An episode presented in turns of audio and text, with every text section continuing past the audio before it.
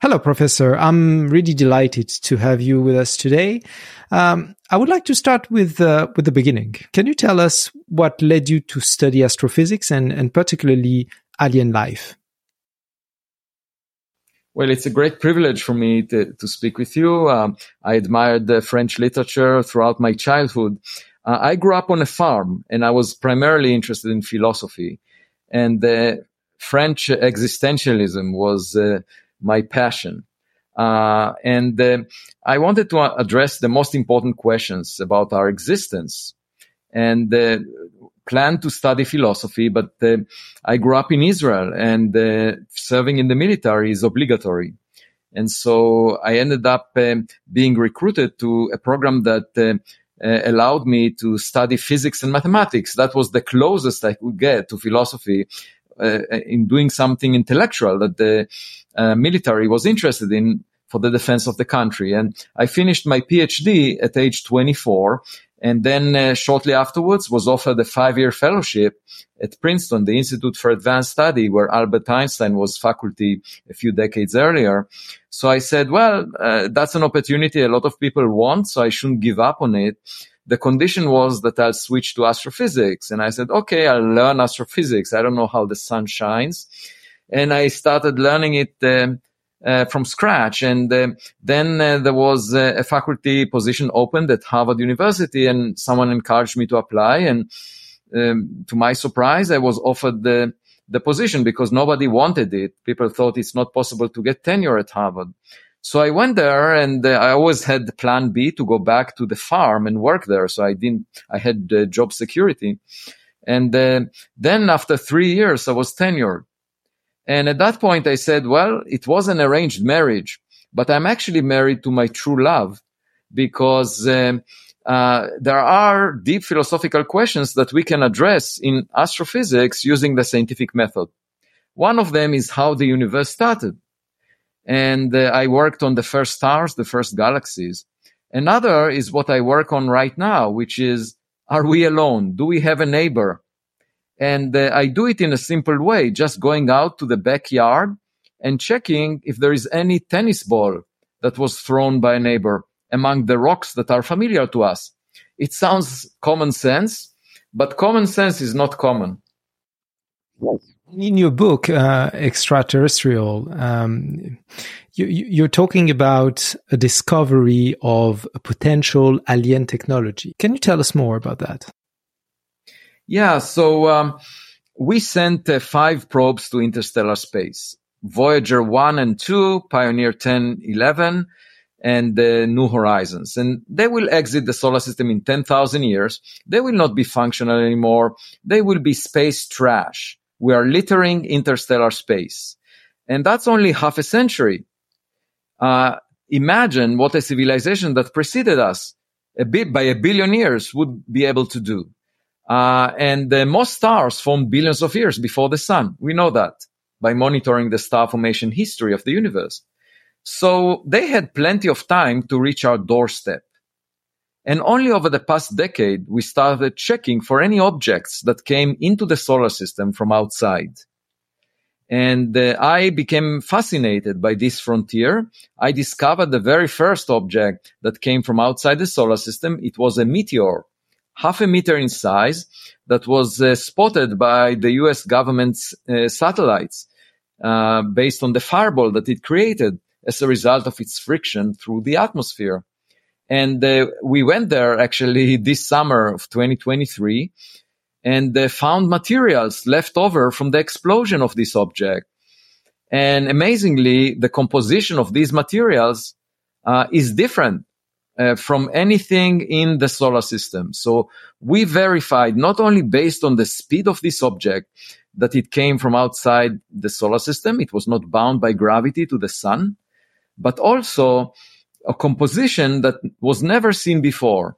Uh, and the fundamental question is whether it was technological, a Voyager like meteor. Just imagine Voyager colliding with another planet like the Earth in the distant future and appearing as a meteor of unusual strength and unusual speed. Uh, and uh, we plan to go on another expedition, look for a bigger piece of this object, and from that infer whether it was technological in origin or just a rock. But that is a fascinating frontier that uh, opened up. In the past, astronomers study what lies outside the solar system using telescopes, but we are using microscopes to look at these tiny droplets that melted off the surface of the object when it was exposed to the immense heat from the fireball that it generated. And uh, so altogether, that's a new frontier. And there was another object as big as a football field that passed near the Earth uh, in 2017 called Oumuamua, which means a scout in the Hawaiian language. It was discovered by a telescope in Hawaii. It also looked weird. It was flat, uh, pancake-like, and was pushed away from the sun by some mysterious force without showing any sign for evaporation. Can you tell us a little bit more about those proof you're looking for? You know, those little spherules, metallic spherules you, you're talking about in your book. Right.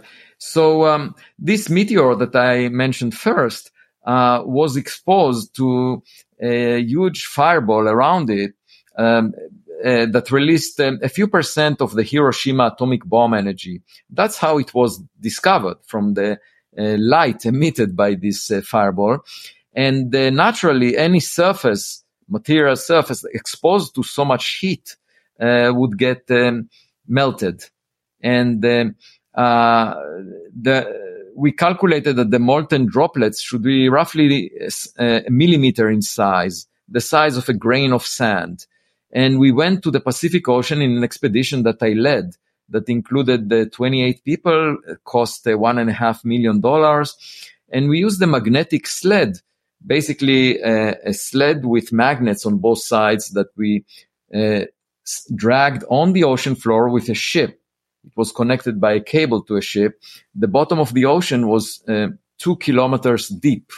And uh, we found, uh, we collected magnetic particles most of them were volcanic ash. And uh, we found, in addition to that, 700 molten droplets uh, from meteors. And some of them were close to the meteor path. And uh, those we analyzed with mass spectrometer and found that they have elements uh, with much higher abundance than you find in solar system materials by factors of hundreds up to a thousand uh, elements like beryllium, lanthanum, uranium, and we called it BeLaU composition. It was never seen before in uh, spherules of other meteors from the solar system. So we believe that we found uh, evidence for um, an object that came from far away. And it's the first time that scientists analyzed material from a large object bigger than a basketball uh, that uh, arrived from outside the solar system. And yeah. Let's take a, a step back. How would you define life and how does this definition guide you search for extraterrestrial life? Because when you're looking for proofs, you need to know exactly what you're looking for, right?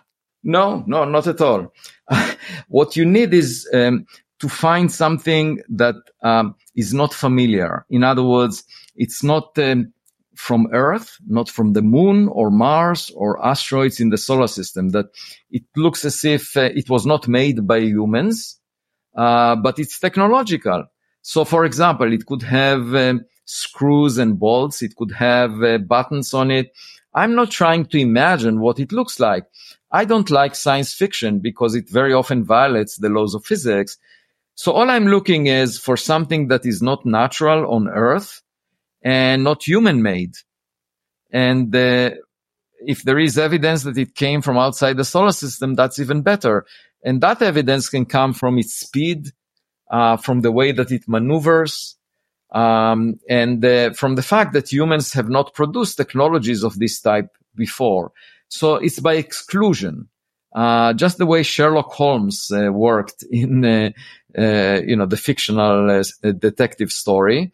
When you rule out all possibilities, whatever remains must be the truth. And most people tr- have an opinion. Uh, I'm a scientist. I'm guided by evidence. I think nature is much more imaginative than we are. So rather than uh, look at the mirror and expect uh, to go on a date with something that resembles what I see in the mirror, I say, you know, let's not look at the mirror. I'm completely open minded. Let's just go out to the date and uh, meet whatever we meet. As long as it's not familiar, we learn something new. So you're looking for extraterrestrial life without exactly defining what is life, right? Yeah. Um, I just look for something that is not from this earth and that appears to be intelligent. And, um, you know, we uh, developed out of chimpanzees. And the transition was that we had a language that the chimpanzees did not, and that allowed us to develop, to evolve even uh, farther away from chimpanzees. The next step in our evolution is the large language models that we are now developing in the form of um, uh, chat GPT, artificial intelligence. And that's interestingly enough also related to language. These computer programs are driven by language and uh, people might say that's superficial. No, that's actually very deep because language brought us to where we are and it will take uh, AI systems away from us. And you might think of this as an alien lev- uh, type of intelligence that we are giving birth to. Uh, and uh, just like I don't always understand my daughters, we might not understand AI systems in the next step. They will have more connections uh, than the number of synapses in the human brain, and they would uh, potentially trick us and uh, be smarter than we are.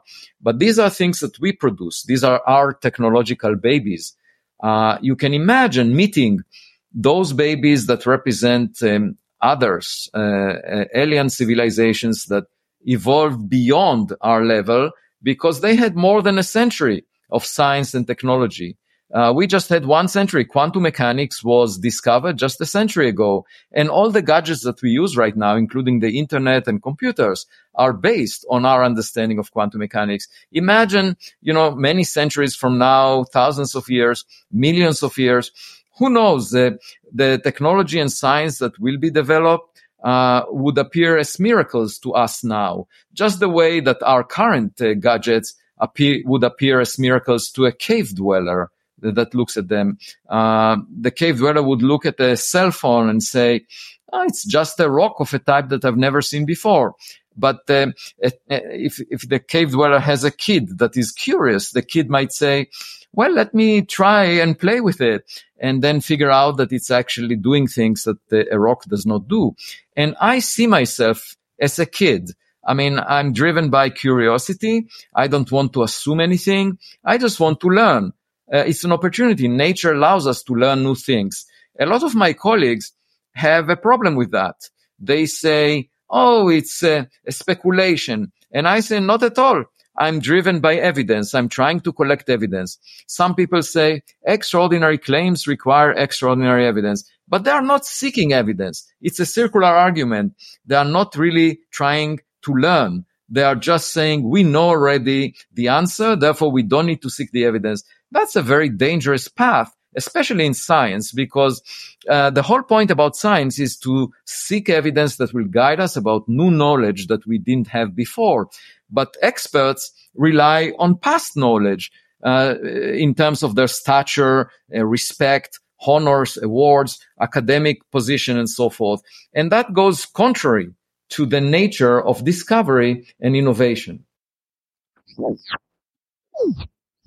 Just to be clear about uh, this matter, uh, while I read your books, I asked myself quite a basic question. You seem to be convinced that there is life beyond Earth, and you are hardly seeking scientific evidence to support this belief. However, at this point, clearly there's no consensus in the scientific community uh, about this. So do you think your books are more thought experiments for the day when such evidence might emerge, or are they truly an attempt to convince others of this existence despite the, the, the lack of consensus in the scientific community? Well, the key, in, in, my view, is to look for the evidence. And if you think that uh, there is no evidence, therefore this should not be studied, you will never find the evidence. It will not fall into your lap. You know, when Enrico Fermi asked, where is everybody? That's a very lazy proposition because he did not look through telescopes to check if there are any objects from outside the solar system in our neighborhood. He didn't do anything. And why would the evidence fall next to him while he's having lunch in Los Alamos at the time that he's living? You know, the universe existed for billions of years. Space is vast. We really need to put an effort to find the evidence. We do that all the time in science. We don't know what the dark matter is. That's most of the matter in the universe, 83%. It's a substance that we've never witnessed. We put billions of dollars in an active search for it for decades. Okay. And uh, it's because we have an idea that the dark matter might be a particle of this type or another pa- uh, type. And we haven't found it despite all the billions of dollars. Now, if someone would say that's an extraordinary claim and not seek the evidence, we would also never find anything. But obviously, without searching, you will not find anything. And my point is that you have to be motivated to look for the evidence. And if after several decades of searching for objects that were sent to our backyard by an alien civilization, we will not find anything after investing billions of dollars, we would be exactly at the same point as dark matter search is right now. And it's part of the mainstream of science. So I'm not talking speculations. I'm just saying we, we need to have some ideas uh, about what to look for. And if it's exciting to the public, the public pays taxes to support science. As scientists, we are obligated to use the scientific method and the instruments we develop to address this question rather than shy away from it.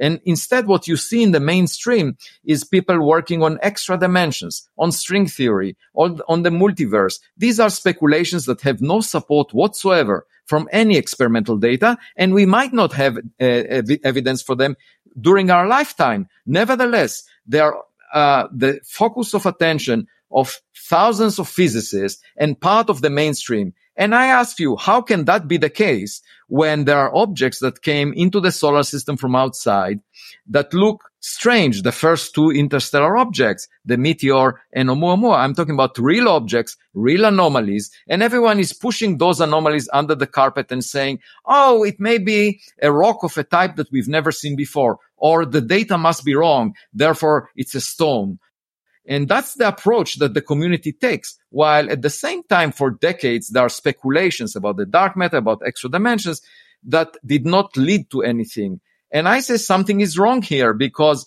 I'm talking about real objects. We know that we exist and that we sent out uh, uh, probes to interstellar space and we see billions of other Earth, Sun systems that are in the Milky Way that could have a developed civilization like ours, I think it's arrogant of us to assume that we are unique and special, that Albert Einstein was the smartest scientist who ever lived since the Big Bang. It's our duty to look for the evidence. So what I'm doing in my book is making the case why that would be very beneficial, not just in terms of figuring out our cosmic neighborhood and knowing whether we have a partner there, but more in terms of guiding us towards a better future, because it will be a wake up call for humanity to realize that we should change our priorities. Right now, we're fighting each other, investing $2 trillion a year in military budgets. But if we get this uh, realization that there is someone else out there that is doing better than we are, we might recognize that we are all in the same boat, Earth, sailing through space, and we better work together towards a prosperous uh, future rather than fight each other. If we were just to invest $2 trillion a year in exploring space, we could send within this century a probe towards every star in the Milky Way galaxy, uh, billions of them. So it's just a question of priorities. And I'm not talking speculations. I'm talking about a question that is fundamental to human existence and that the public cares a lot about and now the US government cares about. So how can scientists shy away from it? I'm trying to make the case that it should be part of the mainstream. As a conclusion, uh, I would like to wrap up on a lighter note. You, you said that you didn't like science fiction, but I'm curious about the role of imagination, creation in, and, and fiction in, in your work. Is there a work of science fiction? It could be a book, a film, a movie, a series, whatever, even a comic that influenced you in, in your research? Oh, no, I was not influenced. I never liked science fiction, but I did enjoy uh, some movies and, and books uh, because they had a deep insight. Uh, for example, uh, when I suggested that Oumuamua might have been a, a, thin object uh, and a flat object that uh, arrived from another civilization, like a sail, people pointed out the story Rendezvous with Rama by Arthur C. Clarke. And uh, he was a visionary. He imagined a lot of things that uh, uh, were quite insightful. Of course, Jules Verne uh, imagined uh, the submarine and other things, and uh, and Uh, so there are insights. And I liked, in particular, the film Arrival because uh, uh, it focused on the challenge of communicating with entities that are not human which is a big challenge. We might use AI systems to do it. I think that the psychologists are more qualified to interact with uh, alien cultures because they are used to interpreting intelligent uh, beings, uh, humans. Uh, physicists are used to dealing with um, lifeless systems like stars, dark matter. Um, and by the way, Steven Weinberg, for example, he commented in the at the end of his book, the first three minutes, uh, that um, uh, the more we understand the universe, the more pointless it looks to us. And um, I completely disagree with him, even though he won the Nobel Prize and was one of the most influential physicists of the 20th century, because I think that he expressed his opinion, which is very similar to the opinions of most of my, the practitioners uh, in cosmology, because he focused on lifeless objects uh, like stars, dark matter, radiation. Uh, and if we ever find a partner, just like in our personal life, uh, it may give us a meaning. The universe will not appear pointless once we figure out that there is a neighbor out there. We can ask the neighbor questions that we don't have answers to. The, the most important question for me is what was there before the Big Bang? I would like to know in particular whether our universe was created in a laboratory by a scientist of an advanced civilization. Thank you very much, Professor. It was fascinating conversation. We we really appreciate your time. Merci, merci beaucoup.